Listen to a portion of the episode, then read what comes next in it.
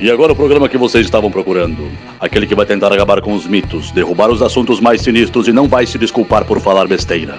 E se você já escutou algo semelhante em algum lugar, não é pura coincidência. Começa agora o Braçagem Forte com Henrique Buenaventura e Esteban Quito. E aí galera, Estevão da Suricato aqui. Alô, Henrique Boaventura? Estamos aqui hoje no estúdio A da Pens Beer. De novo, o Estúdio A. Cara, estamos subindo na vida, né? Sempre, né, cara? Tipo, estamos, estamos, estamos tendo a preferência. Boa. Qual é o programa de hoje? Hoje nós vamos falar sobre um estilo que Vossa Senhoria conhece bastante. Vossa Senhoria, no caso, o público. Não, não, Vossa Senhoria é a pessoa que se encontra do meu lado, deste lado do microfone. Dali. Berliner Weiss. Episódio 14 é o episódio que contempla o último estilo da Copa Serva Serra de cerveja artesanal, caseira, caseira, Caseiro. probably. Da Serva Serra, já falamos de Fast Beer, Vienna Lager, English IPA, APAS e agora Berliner Weiss. Como nós já falamos, estamos aqui na Paints Beer, nosso parceiro desde o início do programa. Então, quem quiser tomar boas cervejas, quem quiser comer um hambúrguer de primeira, Paints Beer aqui em Porto Alegre, apareça. O que, que tu tem feito da vida de cerveja, hein? O resto da vida não interessa, mas cerveja. Meu, ah, nessas últimas semanas a gente colocou a primeira torneira na câmara fria do, do pavilhão. Temos Seva on tap. Jorrando. Ah, meu. Tá massa, tá massa. Bastante trabalho. Tô fazendo vários testes, várias servas novas. A gente, acho que eu já falei, a gente provavelmente no último episódio a gente já tinha lançado as duas Drink Berliners. Tô alinhando os testes das, das próximas duas. São outros dois lançamentos. Boa. E vem mais serva lupulada aí. Teve Ah. uma boa uma boa recepção do público. no- eles- elas foram lançadas no Sour Funk Day, versão 2, aqui na Pents Beer. O pessoal tomou e gostou muito das cevas. Tava muito massa mesmo. Tomei as duas. E tu, meu, Eu que sou, tá eu- fazendo? Eu, sou uma pessoa especial, eu tomei antes do evento. Boa, verdade. Meu, eu não fiz nada de ceva recentemente, eu ainda tô tentando secar os barris em casa. Que vida difícil. Vida difícil, o fígado reclama, mas estamos aí. É, eu, eu ando fazendo é, starters e candy sugar. Basicamente é Boa, isso que eu, eu boa. tenho envolvido os meus dias entre fazer starters e candy sugar em casa. E viver, né? Dar atenção pra patroa, essas coisas. Importante. Vamos falar de erros que nós cometemos? Nós somos pessoas, nós somos seres humanos? Fala por ti, velho. Ah, tá, o semideus do. Olimpo. Semideus do Olimpo. Gurizada, no último episódio, falando de English IPA, lá pelas tantas a gente fala em evitar o uso de lúpulos com mais de 10% de alfácidos pra evitar harsh. É, meu, Housewives Tale, tá ligado? História da carochinha. Mito, cara. Todas as servas que eu faço vão lúpulo, tipo, 14, 15% de alfa e, cara, não, tá ligado? É, explicando de uma maneira mais ah, didática, não é a quantidade de alfa-ácidos do lúpulo que vai influenciar no harsh, é o tempo de fervura, é a quantidade de matéria orgânica que vai ter na cerveja, então o manejo do lúpulo e tal, se o lúpulo é velho, se o lúpulo não é, enfim, o momento que é adicionado. Então, adições mais late hoppings, adições no, mais pro final da fervura, não vai ter problema de harsh. Então, pode usar lúpulos com mais de 10% de alfa-ácido. Meta bronca. meu. Meta bronca Pode só... meter aquele Polaris 21% de alfa que não dá nada. É, só não me ferve ele por duas horas, tá ligado? Tem outra coisa, outra novidade hoje. Gente, Alguém nos ouviu. finally, Finalmente nos ouviram e mandaram cerveja pra nós provarmos. Nosso pessoal brother... de coragem. Pessoal de coragem. Irmãos coragem. Nossa. Lá vem o Henrique com os abridor de garrafa cachorreira gimmicky. Nossa, quase cortei meu dedo. Pois é, tribom esse abridor. Pois, pois é, então, o Felipe Kunzer, nosso Ouvinte. ouvinte. Coisa linda, né? meu? É, legal, meu. Pô. Ele mandou uma ESB, wannabe ESB, ESB. Atualmente, Strong Bitters Strong no, Bitter. BJCB, no BJCP 2015. A ceva tem 5% de álcool, 31 IBUs, para abraçagem forte. Coisa linda, velho. Olha só, cara. Massa, vai, sair uma Felipe. foto, vai sair uma foto dessa. Boa, boa. Vamos, Vamos. vamos provar? Vamos provar. Provaremos.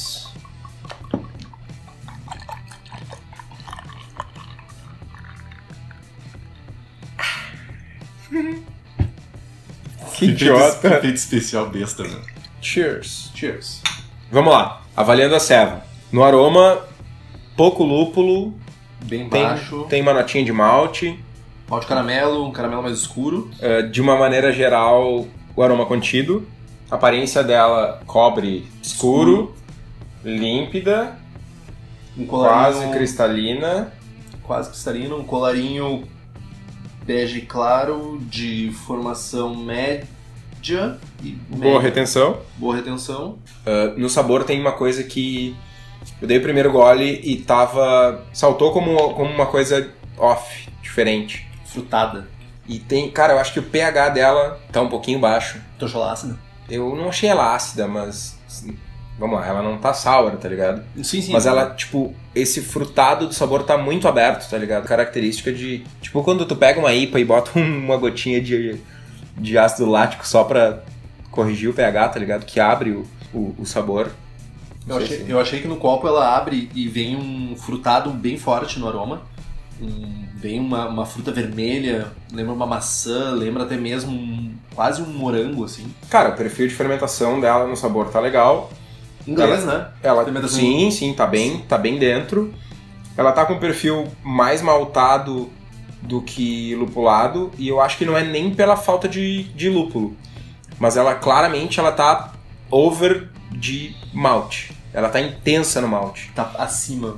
né? Se der uma reduzidinha na carga de malte, um pouquinho menos de malte caramelo, um pouquinho menos de caramelo escuro, ela tende a aparecer mais o lúpulo e ela tende a ganhar um pouco de drinkability. Eu ia comentar que parece realmente ah, Crystal Dark. Parece bem o frutado de Crystal Dark, assim, fruta escura, fruta bem madura. Lembra muito isso. Mas, cara, uma boa ceva. Tá boa. Uma boa Sensação ceva. na boca. Corpo médio, médio alto. Corpo médio, carbonatação baixa. Carbonatação baixa. Ela tá um pouquinho adstringente, tá um pouquinho... levemente adstringente, ela tem um, um certo dulçor de malte que fica na boca. Sim. Eu gostaria de ver um pouco mais de, de, de amargor na- no, no retrogosto. E ela tem um final levemente adocicado pra mim. Sim. O final tá mais do que levemente adocicado. Apesar de não tá tão persistente. Eu acho que diminuindo essa carga de malte crystal, diminuindo um pouco isso, aumentando a carga de lúpulo um pouco, eu acho que o perfil de fermentação dela tá legal, mas principalmente a parte de lúpulo eu acho que merecia estar um pouco mais de destaque. Eu gostaria de ver um pouco mais de lúpulo nela, tanto no aroma quanto no sabor. Sim. Eu... Ultimamente eu tenho gostado mais de cervejas menores, menos alcoólicas, menos intensas. Fato. Eu acho que nessa ceva eu daria preferência para redução da intensidade dos maltes do que propriamente da, do aumento da carga de lúpulo para equilibrar. Sabe? Eu acho que Sim. talvez não seja nem necessário adicionar lúpulos. Faça o teste. É, Baixa. é- é- eu concordo contigo que eu primeiro baixaria a carga de malte para ver o reflexo feito nisso.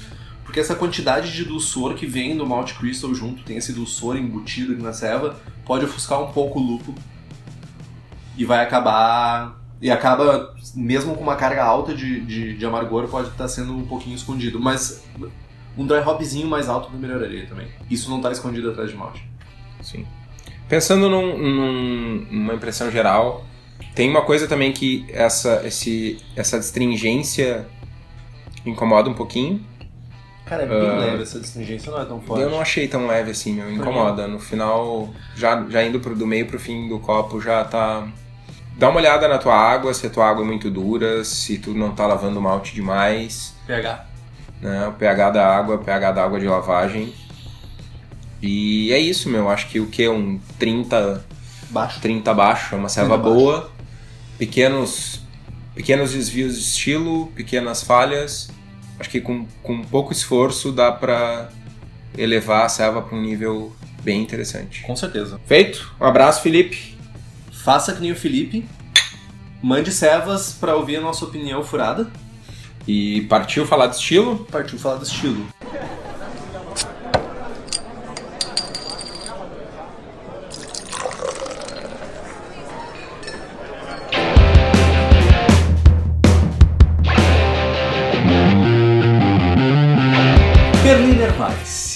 Uma cerveja de trigo alemã muito clara, refrescante, tem pouco álcool, uma acidez lática presente, limpa e altamente carbonatada. Tu tem que falar assim, parecendo que tá no jogral da escola. Jogral? O que é jogral? Ah, meu, sério? Sei lá, meu. O que é jogral? Tá, esquece. Ela vai ter uh, sabor de malte tipo massa de pão, mas basicamente vai ser para dar suporte à acidez da cerveja. E uma coisa que é controverso. Controverso. Funk de Bretanomices deve ser contido. Bretanomices numa Berliner Weiss é uma novidade. Cara, sim e não. Nos guias de estilo não era permitido a presença de Bretanomices. No BA ainda não é.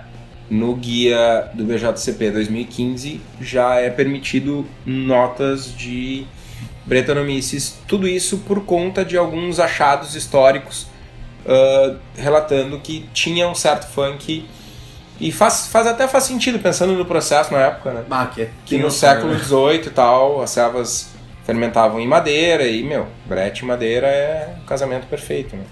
Não tinham fervura também, algumas Berliner Weisses não passavam por fervura, então não esterilizavam o moço, então, ok, fazem... Eu nunca tomei um exemplar que tivesse Brettanomyces.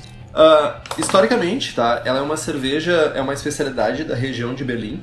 Ela também era chamada pelas tropas de Napoleão como champanhe do norte, porque ela tinha esse caráter efervescente na cerveja. Alguns dizem que os Huguenots, seja lá se é esse o nome certo ou errado, eu não falo francês, os que seriam protestantes franceses reformados que vieram para a Alemanha escapando da putaria que estava lá na Europa, caça na caçada aos protestantes por parte dos católicos, trouxeram o estilo durante a fuga, vieram arrastando o estilo por desde a França até o norte da Alemanha. Então, eles passaram por várias regiões, incluindo Flanders, Bruxelas e a região do Reno Alto, Alto Reno. Como nessa região tinha bastante cerveja de alta fermentação, acredita-se a, esse expurgo, de certa forma, a esse êxodo de, êxodo. êxodo de protestantes que tenham sido trazidos junto a os primórdios do que foi uma Berliner Weiss. Uh, a teoria mais precisa Entretanto, aponta que Cord Broyan, um cervejeiro que aprimorou suas habilidades cervejeiras lá na Alemanha, tinha um estilo chamado Broyan, porque ele era muito cheio de si, e acabou se tornando uma cerveja muito distribuída e ela era muito parecida com a atual Berliner Weiss. Então atribui-se a ele a criação do estilo, que era uma cerveja relativamente clara, de alta fermentação, bem carbonatada, bem levinha e se tornou muito popular. E ela sofreu o mesmo destino de várias cervejas, desapareceram, quase desapareceram, assim como Leipzig Gose, como Lichtenheiner, Lichtenheiner inclusive Witbiers da vida, e que foi resgatada pelos movimentos homebrewers, né? Então, uh, na Alemanha ela é classificada como uma Schankbier, que é uma cerveja com a densidade entre 7 e 8 plato. E frequentemente ela é servida com adição de xaropes, que é, no caso, aqui pra gente que chega é a Kindle Vice, que vem com um potinho pequenininho de xarope. Ou já vem blendado também. Eu não lembro de ter comprado blendado, eu sempre mas eu já. o xaropezinho. Tudo bem, mas vem. Vinha. Vinha? É, não, vinha. não chega mais, eu acho. Acho que não, mas vinha. Que eles chamam de Mitchus. Mitchus. Mitchus. Não tomem. Ruim. É doce. Ah, pra quebrar. A, a Kindle Vice por causa da adição do xarope, eles fazem uma cerveja mais ácida, tem uma acidez maior, para compensar o dulçor do xarope que é adicionado na cerveja. Ela, ela sem, sem xarope é bem boa, cara. É eu faz bastante tempo que eu tomei. É. Falando das características da ceva, no aroma ela tem uma nota de acidez dominante. Ela pode ter um caráter frutado, moderado, lembrando cítrico ou maçã azeda. Algumas pessoas falam até em pera. Sim, verdade. Uh, e esse frutado ele pode aumentar ou até mudar com o tempo, migrando para algo floral e tal. Não tem aroma de lúpulo. O trigo pode aparecer como massa de pão crua. E uma, uma coisa que aparece bastante para mim, que é um, é um escritor muito nosso aqui, com cargas mais altas de trigo, o trigo aparece como uma nota de mandolate. Mandolate. é muito louco, velho. Ah, mandolate é bom, velho. Ah, mano, lá, tipo... Na selva fica estranho. A combinação do trigo com acidez pode lembrar massa podre, vulgo rotten pasta. Nossa senhora. Rotten Sound, lembrei da banda. Uh, Importante e... falar que ela não tem aroma de lúpulo. Não tem, não tem nada, porque não tem lúpulo praticamente, né? Tipo, é, um, é uma nesga de lúpulo. Essa ceva é a, ceva, é a típica ceva que a gente faz a dança do lúpulo, tá ligado? Na hora de adicionar o lúpulo na ceva, tu pega o pacotinho de lúpulo, faz a dancinha em volta da panela e guarda, tá ligado? Esfrega o sacolinho do lado da, da panela, De fora. meu. Lá de fora, lógico.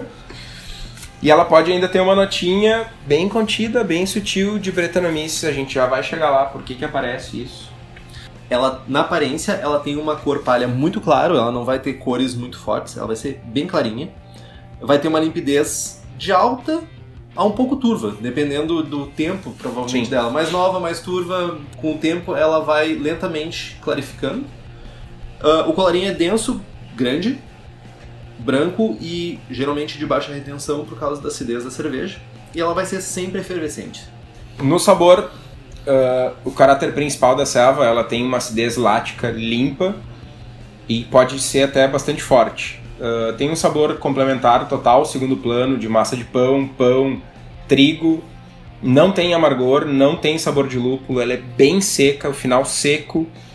Ah, o equilíbrio é total para acidez, mas tem que ter uma nota de malte como base, tem um- um- uma notinha. E de novo, pode ter uma notinha de brete, mas falaremos disso mais tarde. A sensação na boca é um corpo leve, carbonatação muito alta, sempre mirando em carbonatações altas, efervescente, sem sensação alcoólica, crisp, essa acidez bem clássica, lembrando suco de frutas. Falando de estatísticas, a OG dela é de 7 a 8 plato, que dá 1028 a 1032. É, a OG é FG de algumas servas, não Sim, é nada, tá é ligado? nada, velho. Ah, de 3 a 8 IBU, FG de 1003 a 1006. Já vi água com maior, mais FG. A cor dela é de 2 a 3 SRM, isso dá de 4 a 6 EBC.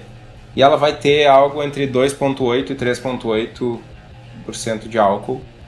Comparando ela com outros estilos, ela não é tão ácida quanto uma Lambic e tem uma acidez mais limpa, com um funk abaixo do limiar, ou sem funk, enfim. E também tem um teor alcoólico bem reduzido. As principais cervejas relacionadas ao estilo, a clássica, a Berliner Kindle que tem a versão blendada junto com o xarope, e tem a versão pura, que vem com o xarope separado para te misturar no teu copo. Nós temos a famosíssima Suricato The Wall, medalhista, diga-se de passagem. Medalhista. Bronze no Festival Brasileiro da Cerveja 2017. Baita ceva, cerveja de inha da Suricato. Isso aí. E também temos aqui no sul um representante, outro representante, que é a Loma Grander, da Maniba. cervejaria Maniba. Que é Medalha de ouro no campeonato em Blumenau 2017. Baita ceva também. Fantástico. As duas. Ah.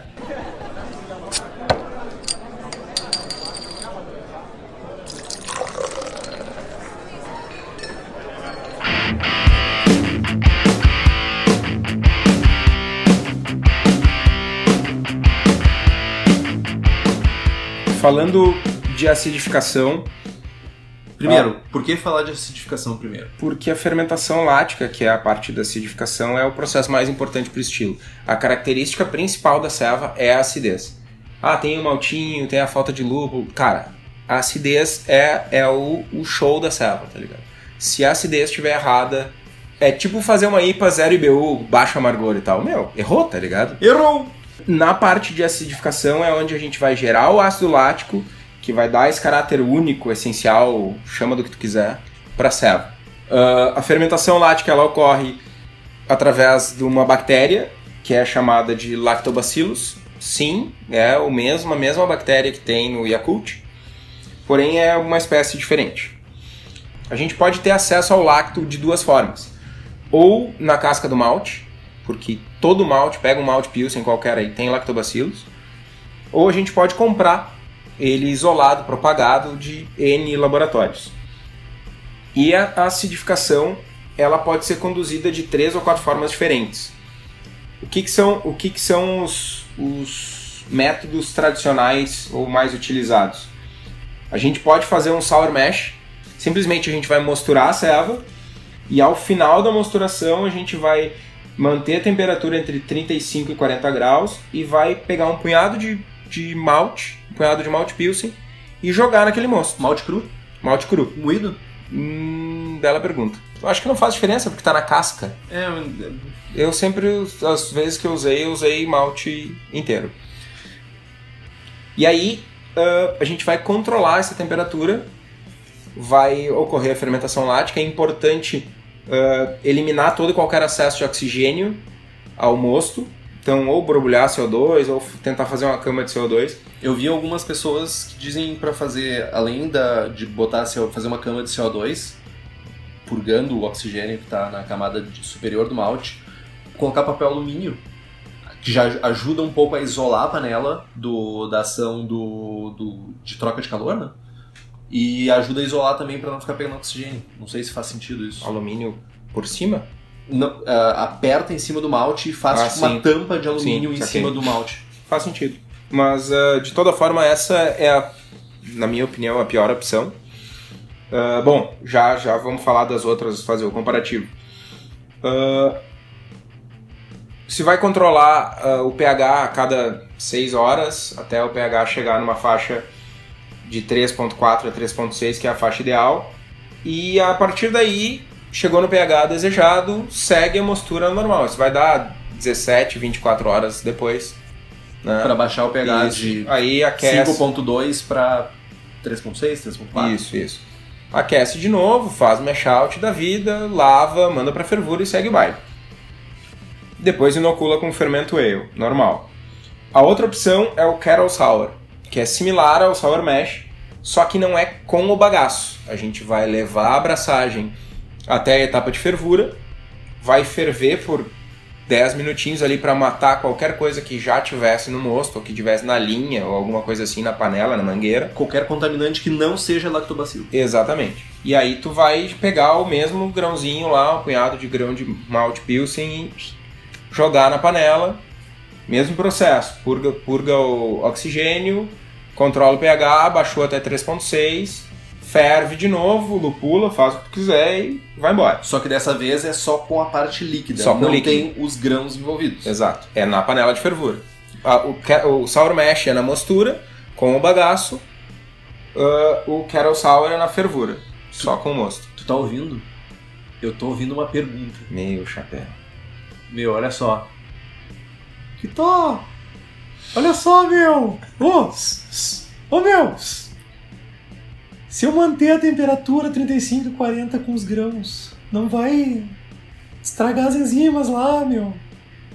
importante. Tu vai primeiro mosturar, mosturou a 60 e tantos, não sei o que, fez a tua rampa, fez o, o, o- terminou a mostura e aí sim tu vai deixar a temperatura baixar até os 35, 40 graus, 32, 40 graus, dependendo do, do que tu quer. E aí sim tu vai adicionar o grãozinho de malte pilsen lá para fazer a acidificação. Depois da mostura. A princípio, a essa altura do campeonato, qualquer enzima que trabalha nessa faixa já foi desnaturada. Sim, não tem mais nada para converter. Nada E não tem, modificará. não tem o que converter e não tem como converter. Exato. Ah, a próxima, o próximo método, que é o que eu uso, é o Kettle Sour modificado. Ha, Inventei. Para não chamar de Ha! Kettle Sour do Estevão. É, acidificação da panela do Estevão. É exatamente a mesma coisa que o Kettle Sour, só que ao invés de deixar na panela, principalmente pra gente que faz serve em casa, que vai deixar na panela de alumínio, que, meu, não tem uma boa isolação, não tem um bom controle de temperatura, eu faço a fervura, 10 minutinhos, matei tudo, coloco o meu chiller, resfrio até os 32, 35 graus, dependendo da cepa do lactobacillus que eu estou usando, jogo pro fermentador, para minha bombona, fecho, purgo de CO2 e mando a bombona para geladeira. E lá eu controlo com o aquecedor e o tique. Meu, Boa! maravilha! Normalmente eu atinjo o pH em 16 horas.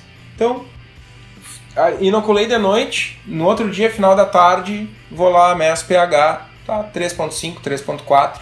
Se eu consigo ferver na hora, eu tiro do fermentador, levo de volta para a panela de fervura e sigo o processo, ou eu baixo a temperatura para zero para interromper qualquer atividade do, lactobacillus. Pergunta, Henrique. Tá ouvindo de novo? Tô ouvindo. Meu! Tem que fazer essa vozinha,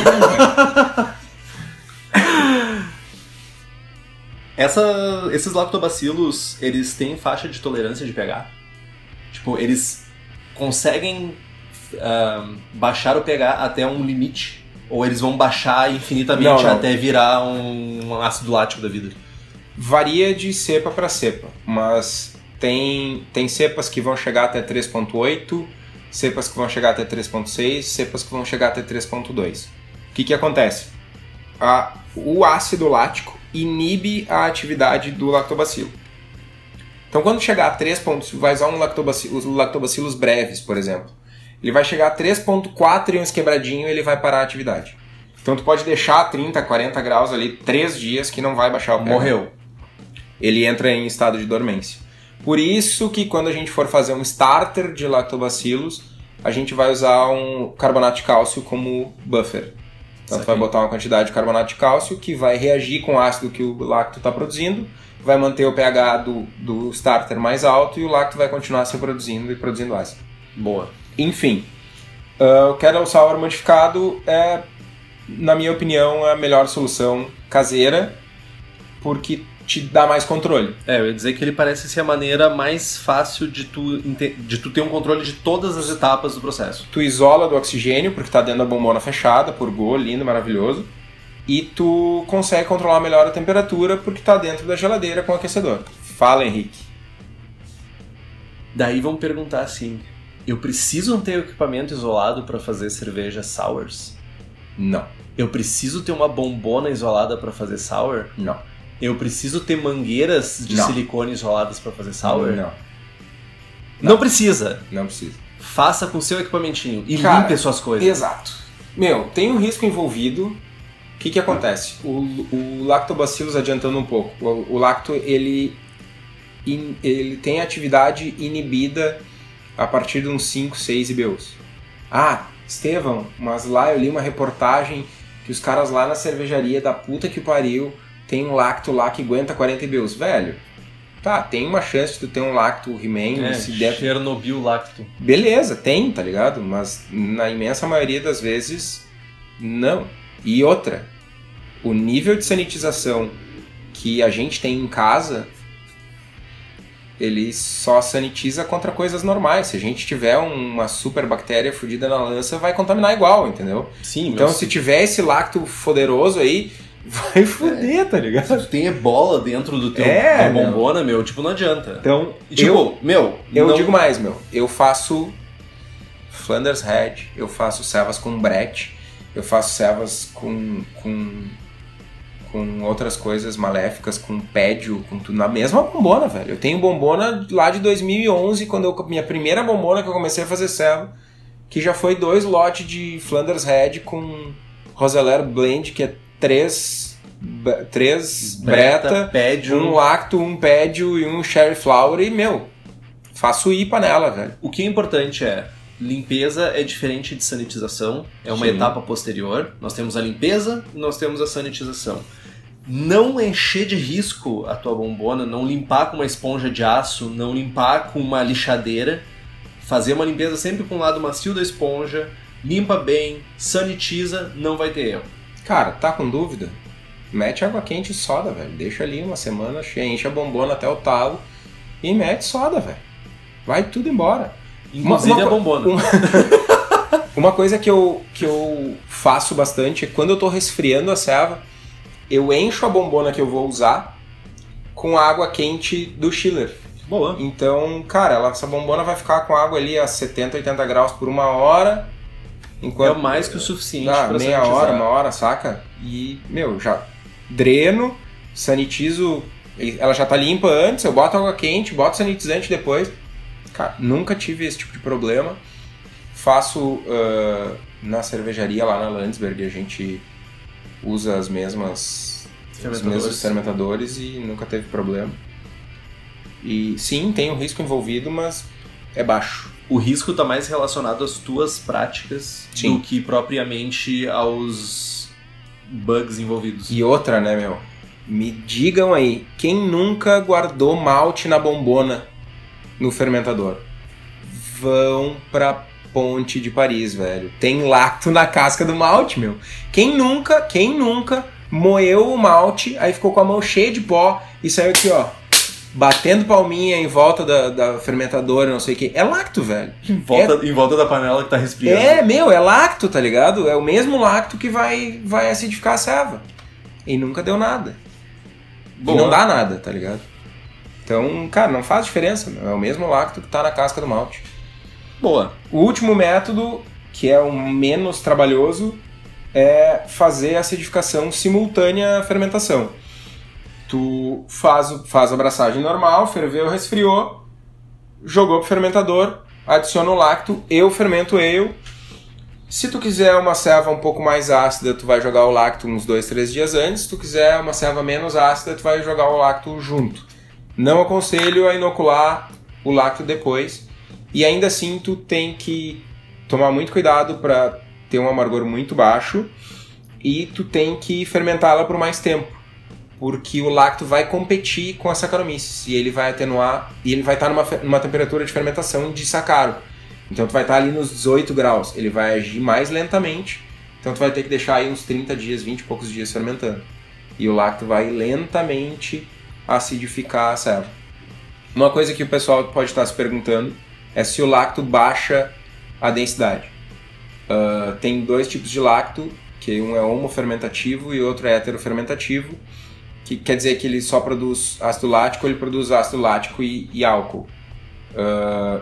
Tem um terceiro também que é o hétero fermentativo facultativo. Aprendi isso hoje. Verdade. Que é o que eu uso, na verdade. E aí tu tem. Evitem o contato com oxigênio. Normalmente ele vai baixar um plato ou quatro pontos de densidade num processo de acidificação, às vezes até menos. A não ser que tu tenha uma contaminação cruzada com, com Saccharomyces ou tu tenha um lacto heterofermentativo com oxigênio. Boa. Partiu formular receita? Vamos falar então como formular uma receita para esse azedume. Nos maltes, nós geralmente estamos falando de até 50% de trigo no grist. O resto geralmente vai ser composto por malte Pilsen em alguns casos pode ser usado algum malte uh, cara claro ou um munique claro para fazer um ajustezinho de cor na de cor ou de sabor, né? Eu uso eu uso um pouquinho de de munique no chorículo justamente para dar um, uma notinha bem sutil e complementar de malte. malte é. Mas isso é isso não é tradicional, é só preferência pessoal. Vi funcionar já com outras cervejarias inclusive. É, ah, porque tradicionalmente o, o mesh é feito usando uma decocção simples. Ah, dizem que a decocção ajuda a, a, dar um pouquinho mais de cor, vai caramelização, etc. Vai adicionar um pouquinho de cor. Cor então, e maltado. Maltado. Air quotes. E um, mas geralmente um mesh simples, entre 65 e 66 graus, mata a cobra, resolve o negócio e fica lindo.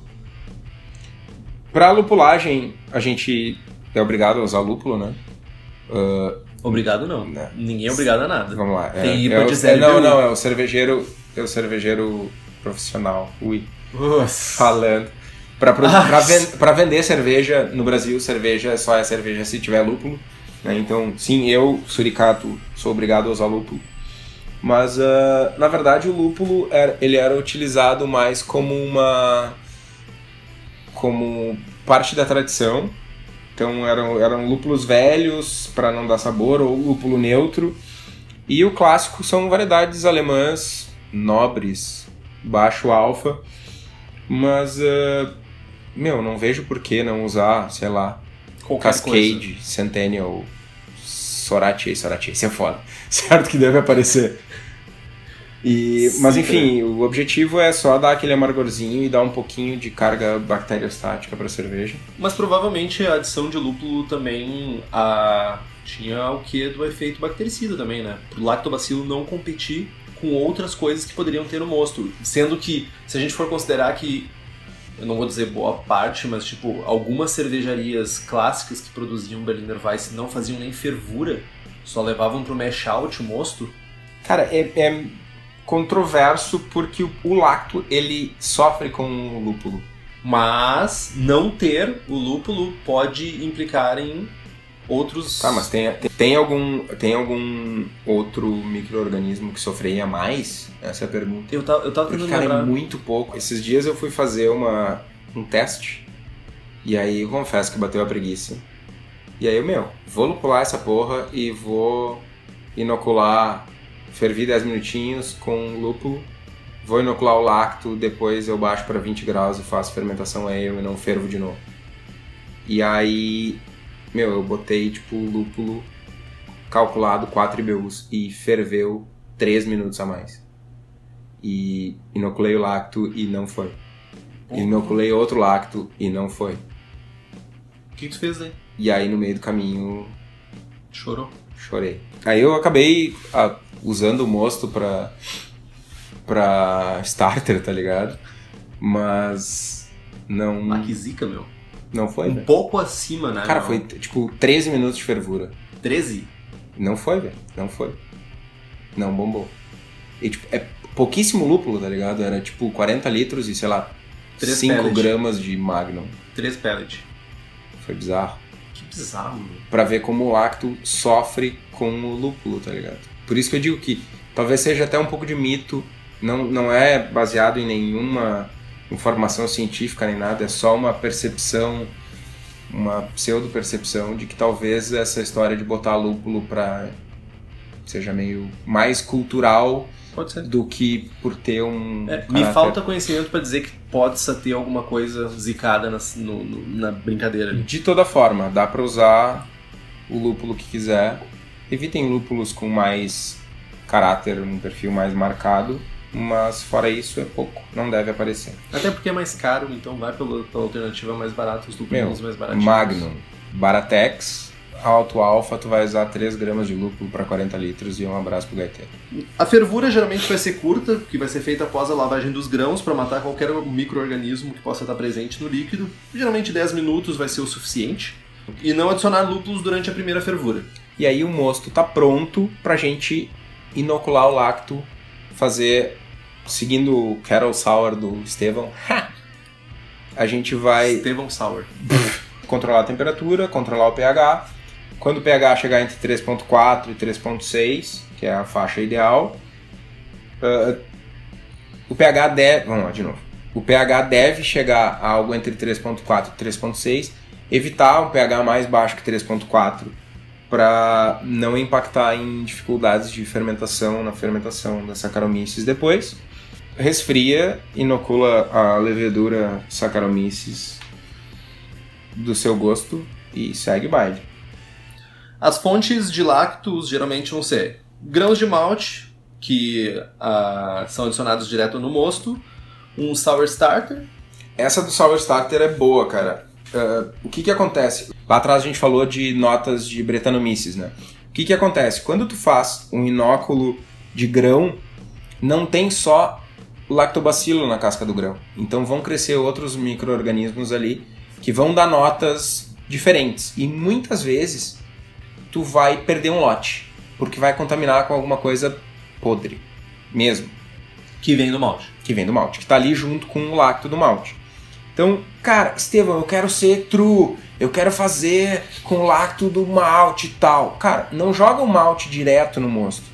Faz um starter, 2 litrinhos, 1040, joga um punhado de, de grãos ali, vai, vai acidificar, cheira, prova, não tá podre, não tá nojento, beleza. Joga esse conteúdo no teu mosto e faz a fermentação lática com ele. O que, que seria um punhado? Quanto Literalmente, um punhado. Pega com a mãozinha assim e tchum, sei lá, 50 gramas. Joia. E porque aí tu tem, tu reduz o risco de contaminação e de funk. E a alternativa a isso é usar lacto comercial, que é uma cultura pura, que aí tu tá botando só lacto, não vai ter funk. É o que eu faço e é o que muita gente faz, né? Que é a melhor maneira de tu manter um controle sobre o que tu tá fazendo. Né? Tu tem uma cultura isolada, pura, para o teu, pro teu mosto. As marcas, geralmente, nós vamos ter aqui, White Labs tem, a Levtech também tem, e a Bio4. Boa. Uma outra alternativa é usar blends, né? Tu tem blends de lacto e levedura e Saccharomyces à venda. Sabe quem tem blends de lacto? Fermento Labs, nossos parceiros aqui do Braçagem Forte, que é uma startup biotecnológica voltada para a produção de blends de leveduras e de bactérias láticas. Que eles têm uma, um blend específico para Berliner Weiss chamado Sour German Beers, FB5.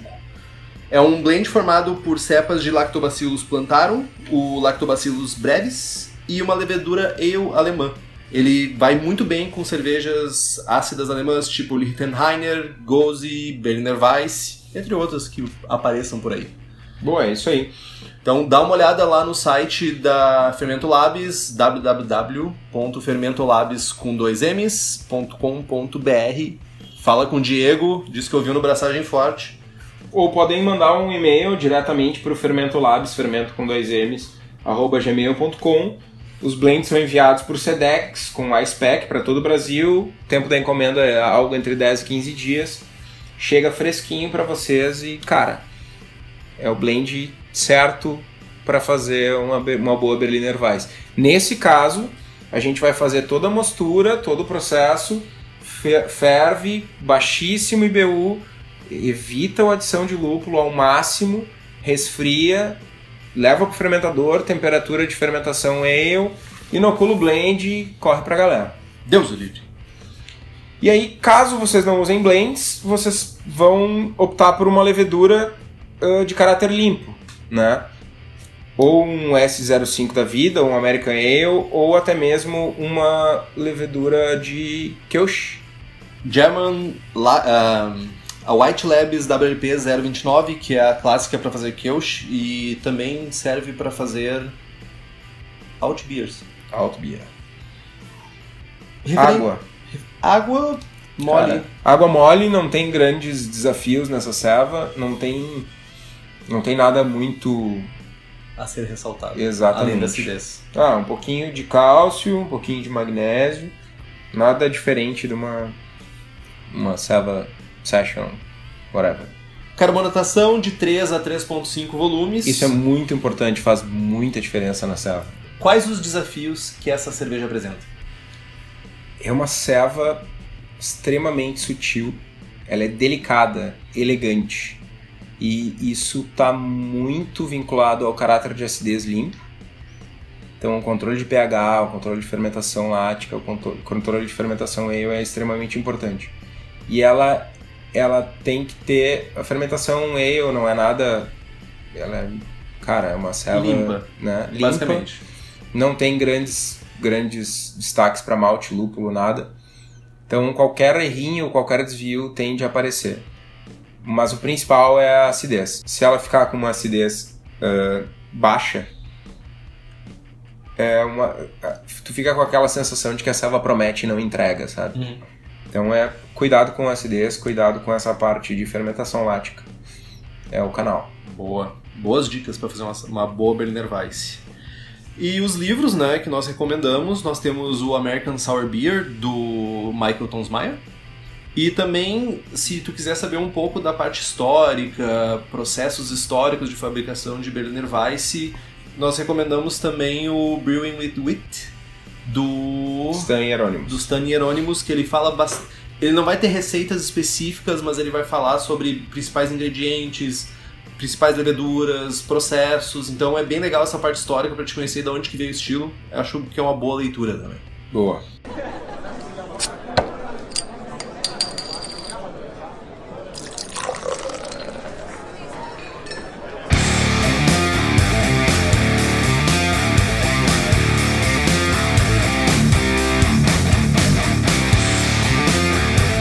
Receitas? Vamos falar de receitas. Começa? Eu começo. Vou falar da minha receita basiquinha de Berliner Weiss, tipo noob. a Ich bin a Berliner, que é uma Berliner Weiss, a OG dela é 1036, a FG dela é 1006. A cor dela é 6 EBC, vai ter 3.6 IBUs de amargor e um teor alcoólico de 3.9%. O grist é basicamente 60% malte pilsen e 40% malte de trigo. O mash vai ser a 65 graus por 60 minutos e um mash out de 76 graus, basicão, Essa receita que tem diferente é que eu faço uma fervura só de 15 minutos. Eu faço uma inoculação de blend, então eu não faço nenhum processo de acidificação nem nada, mas eu faço uma fervura de 15 minutos e logo que inicia a fervura eu adiciono 3.6 IBUs de Mittelfru, Hallertau Mittelfru, fermenta a 19 graus. Não precisa fazer grandes coisas de descanso de acetil, não tem porquê, não faz sentido. Cold crash, done. Um Essa é uma receita. A levedura que eu utilizo é o blend Sour German Beers da Fermento Labs, que ele já vem com todas as brincadeiras junto ali, só jogar na cerveja e deixar a mágica acontecer. Boa. Não E a- fica mais fácil do que isso. Não fica mais fácil, lógico que tem outros, outras maneiras de fazer, mas caso tu este- esteja querendo começar a fazer sours, eu acho que é um bom início. Uma maneira simples, certamente, certamente. não sai muito do teu processo, não é tão diferente do que tu já está acostumado, e tu vai ter uma cerveja muito boa no fim. E a tua, tua receitinha? A minha receita é a... Essa tem nome. É a The Wall. La Muralha. É. É, o G dela é 1032. É Tu fi- vai dar a receita da The Wall? Eu vou, cara. Por quê? Não, só. Eu não avisei os guris da Suricato, mas É. foda-se. Chama ela de outro nome, então, meu. É a parede. A parede. a parede. La Muralha. É, é. É a parede. 1032, FG 1007, 7 ABC, 4 IBU, 70% de eficiência, fervurinha de 10 minutos, 3,3% de álcool, são 60% malte Pilsen, 30% malte de trigo e 10% malte Munique 1, mais claro possível, imaginável. A mostura, eu faço a mostura a 60 minutos a 66 graus, mash out a 76, 10 minutinhos, nada de misterioso. São eu faço a fervura por 10 minutos, levo o mosto para bombona, inoculo o lacto. Qual lacto tu, tu usa? Tente, escolha algum. eu já usei vários, cara. Eu já usei Delbrueck. Tu usa Yakult? Já não.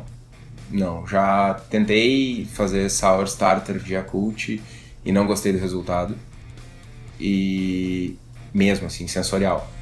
Já usei Breves, já usei Delbrueck, já usei Buchneri, já usei Plantarum e o que eu tive mais resultados ao longo do tempo foi o, o Breves.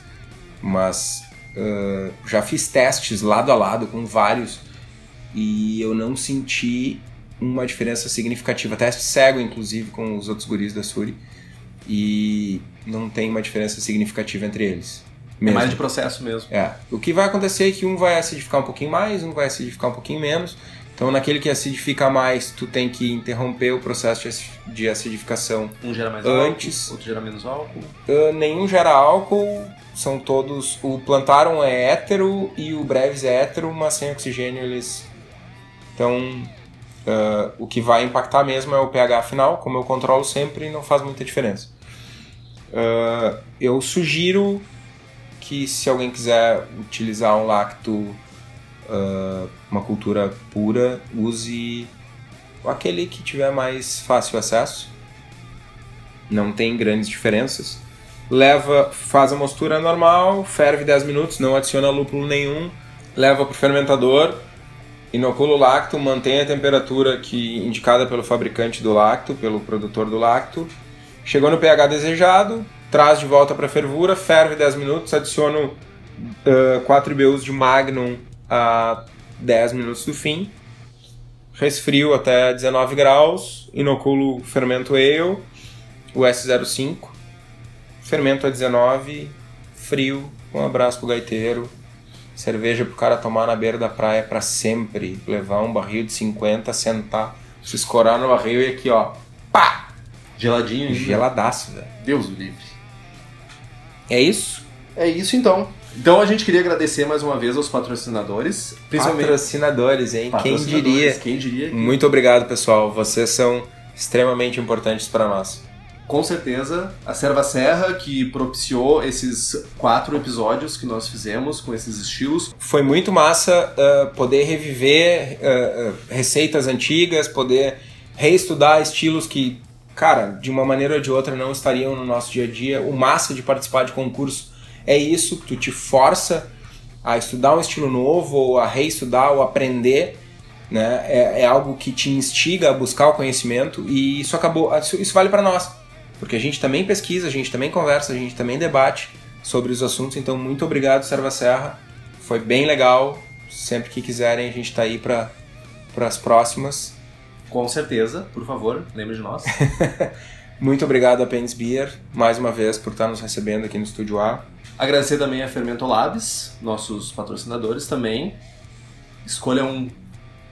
Procurem a Fermento Labs, procurem os fermentos, os blends que eles têm, são muito legais. Coisa bem diferente para fazer tua serva. E é isso. Episódios quinzenais, sempre às sextas-feiras. Curta nossa página no Facebook, nos siga no Instagram, siga o Twitter do Kitó e assine o feed pelo nosso site. Boa! Compartilhe os episódios com seus amigos. Tem dúvidas, sugestões de pauta, críticas, e-mail para contato@abraçagemforte.com.br ou mande uma mensagem para nós no Facebook. Um abraço pro Felipe também que mandou a serva para nós. Faça que nem Tava ele. massa. Tava massa, faça que nem ele, mande cervejas para nós. Receberemos com maior carinho e atenção. Um abraço e braçagem forte. Braçagem forte.